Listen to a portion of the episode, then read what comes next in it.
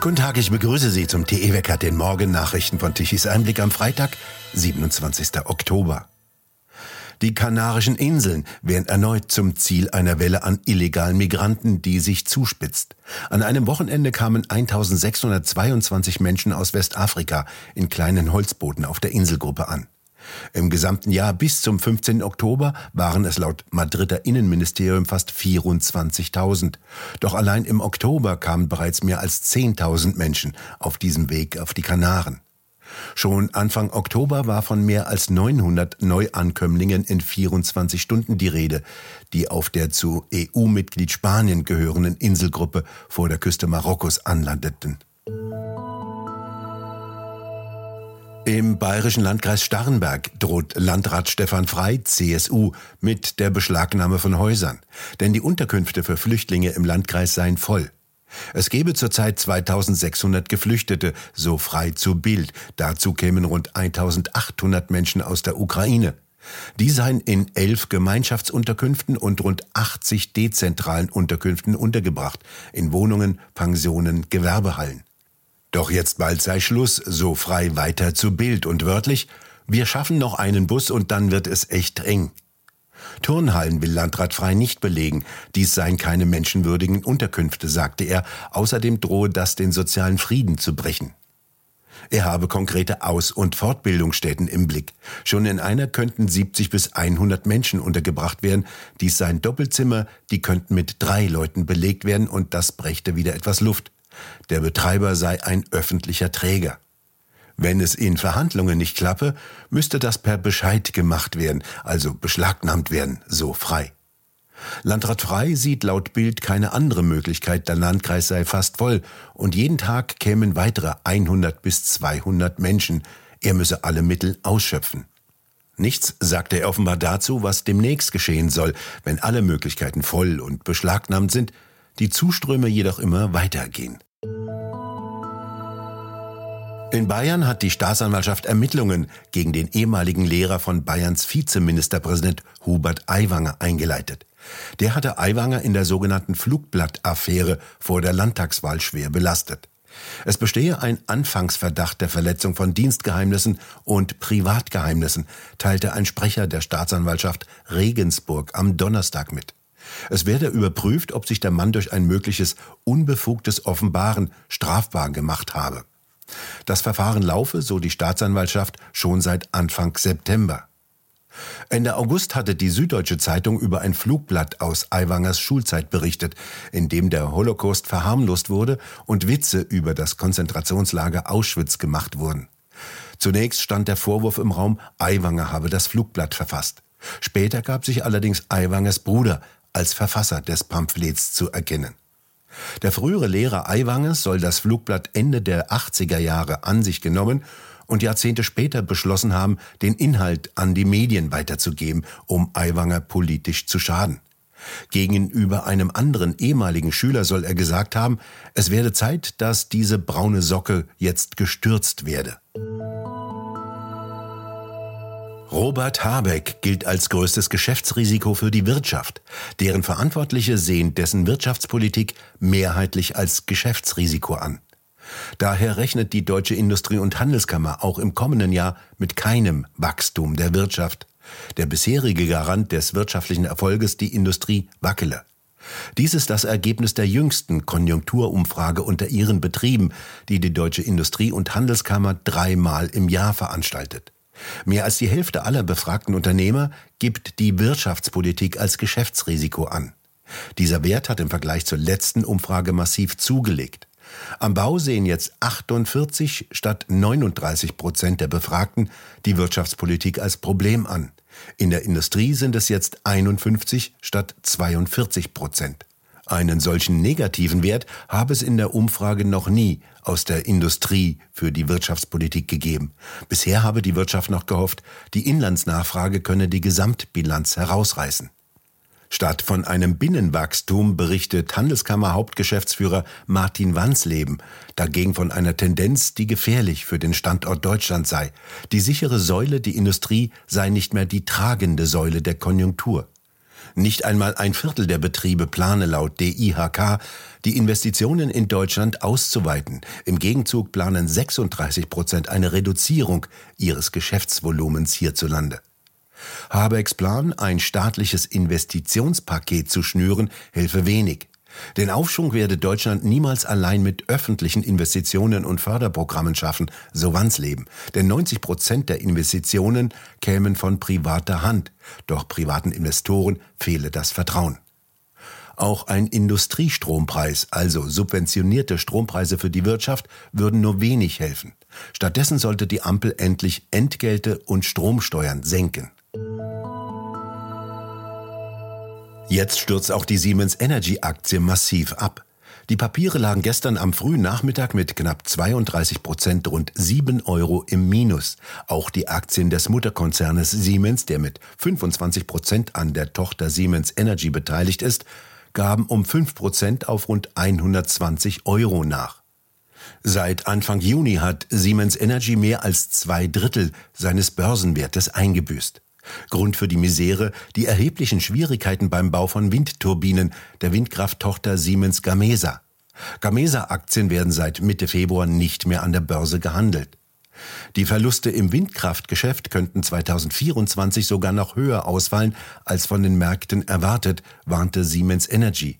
Man prüfe derzeit verschiedene Maßnahmen zur Stärkung der Siemens Energy Bilanz, teilte das Unternehmen am Donnerstag mit. Dazu gebe es Vorgespräche mit Partnerbanken und der Bundesregierung. Ein Regierungssprecher betätigte, man sei in engen und vertrauensvollen Gesprächen mit dem Unternehmen. Details könne man nicht kommentieren. Laut Wirtschaftswoche gehe es um ein Gesamtvolumen von bis zu 15 Milliarden Euro. Jetzt also soll der Bund mit Milliardengarantien für den wichtigsten Energiewendekonzern einspringen. Es müssten eigentlich ab sofort bis zum Jahre 2030 fünf neue Windräder der modernsten 5 Megawatt Klasse in Betrieb gehen, täglich. Denn nur so könne die Energiewende gestemmt werden, betonte Kanzler Scholz immer wieder. In den USA hat der oberste Gerichtshof des Bundesstaates New York angeordnet, dass alle Angestellten der Stadt New York, die entlassen wurden, weil sie nicht geimpft waren, wieder eingestellt werden müssen und eine Lohnnachzahlung erhalten. Das Gericht stellte fest, dass eine Impfung eine Person nicht davor schützt, sich mit Covid-19 anzustecken oder es gar zu übertragen. Der Bürgermeister von New York City, Eric Adams, hatte noch Anfang des Jahres erklärt, seine Verwaltung werde keine Mitarbeiter wieder einstellen, die wegen einer fehlenden Impfung entlassen worden seien. Die Stadt New York hatte noch Anfang des Jahres rund 1700 Mitarbeiter entlassen, weil sie nicht geimpft waren, nachdem die Stadt unter dem früheren Bürgermeister eine Impfpflicht eingeführt hatte. Viele der Entlassenen waren Polizeibeamte und Feuerwehrleute. Der oberste Gerichtshof hat jetzt auch festgestellt, dass deren Rechte verletzt worden waren. Der Bürgermeister hatte überdies eine Ausnahme von der Impfpflicht für Sportler und Künstler zugelassen, während gleichzeitig immer noch Feuerwehrleute wegen ihres Impfstatus entlassen wurden. Willkommen bei meiner kleinen Serie über Werbesprüche mit Oliver Ericiello. Herr Ericiello, in Ihrem Buch Werbung für den Zeitgeist zitieren Sie eine Umfrage, danach wählen von den Werbeprofis 54 Prozent Grün. Insgesamt kommt die Ampelkoalition dabei auf 73 Prozent und eine Minderheit wählt bürgerlich. Ist Werbung zu politisch, zu bevormundend und zu manipulativ geworden? Die Studie, die Sie zitieren, ähm, war keine repräsentative Studie, aber es war ein Pulsnehmen. Es war ein Pulsnehmen, um zu prüfen, wer heute Werbung macht. Und man darf sich nicht der Fantasie ergeben, dass Werber sich ihrer Milieuhaftigkeit, ihrer sozialen Einbindung in dem Moment entledigen können, wenn sie ihr Büro betreten, wenn sie es überhaupt noch betreten und nicht im Homeoffice sind. Ihre Sicht der Dinge, ihre politische Einstellung hat natürlich und selbstverständlich, ob man es will oder nicht, Auswirkungen darauf, welche Ausrichtung Kommunikation hat. Und man sieht, dass das Feld der Werber ein sehr hermetisches Feld ist, ein sehr abgeschlossenes Feld. In Großbritannien hat man das schon längst erkannt und man spricht von Adland, also der Welt der Werber. Und dieses Adland ist vor allem davon geprägt, dass man politische Grundhaltung hat, ethische Grundhaltung hat, die äh, vor allem im Bereich der Teilhabe von Minderheiten, in der Gewichtung von Umweltschutz ähm, sehr, sehr stark eher in den Bereich gehen von, von, von, von linken Parteien, ob man es will oder nicht. Das hat Auswirkungen wiederum auf die Art und Weise, welche Themen gesetzt werden. In der Regel ist es so, dass dann die Werbelandschaft sagt, ja, wir können es trennen, denn wir haben ja repräsentative Studien, wir arbeiten mit der einer Form von Analyse, die uns eben erlaubt, die Wahrnehmungen und die Bedürfnisse der Menschen so zu erkennen, dass wir es dann äh, im Rahmen von Zielgruppenkonzepten genau treffen können. Das ist natürlich nur ein Teil der Wahrheit, denn ähm, es ist so, auch hier gibt es wieder britische Studien, die es nachgewiesen haben, der sogenannte äh, Narzissmus-Indikator ist bei Werbern um 60 Prozent höher als äh, beispielsweise bei der Normalbevölkerung. Was bedeutet das? Werber glauben sehr, sehr oft, dass sie ganz genau wissen, wie, die, wie der Rest der Welt funktioniert. Und ähm, wenn dieses Bewusstseins vorhanden ist, dann führt das sehr, sehr oft dazu, dass man seine eigene Haltung, seine eigene Meinung, seine Form von, wie die Welt zu sein hat, in dem Moment auf alles andere projiziert und plötzlich eine Werbung herauskommt, die Thematiken setzt, die mit der Mehrheitsgesellschaft eigentlich nichts zu tun hat. Soweit Roland Tichys kleine Serie über Werbesprüche, die immer woker, immer regenbogenfarbiger werden. Das lesenswerte Buch von Oliver Erichiello, Werbung für den Zeitgeist, können Sie im Buchshop auf der TE-Seite erhalten unter tichiseinblick.shop. Es bleibt weiterhin unbeständig und regnerisch. Aus dem Südwesten ziehen im Laufe des Tages Regengebiete nach Nordosten. Im Südwesten können nach Durchzug der Regengebiete auf der Rückseite die Wolken ab und zu auflockern. Die Temperaturen reichen von kühlen 9 Grad im Norden bis zu 14 Grad im Süden. Und nun zum Energiewendewetterbericht von Tichys Einblick. Die europäische Enzo E stellte noch keine aktuellen Daten zur Verfügung.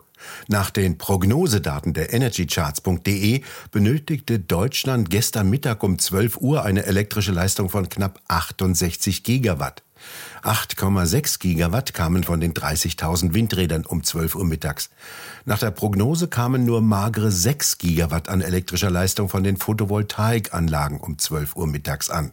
22 Gigawatt an elektrischer Leistung kamen von den konventionellen Steinkohle- und Braunkohlekraftwerken um 12 Uhr mittags. Erstaunlich hohe Mengen an Erdgas wurden in den Erdgaskraftwerken verfeuert, die 5,3 Gigawatt an elektrischer Leistung dafür ablieferten.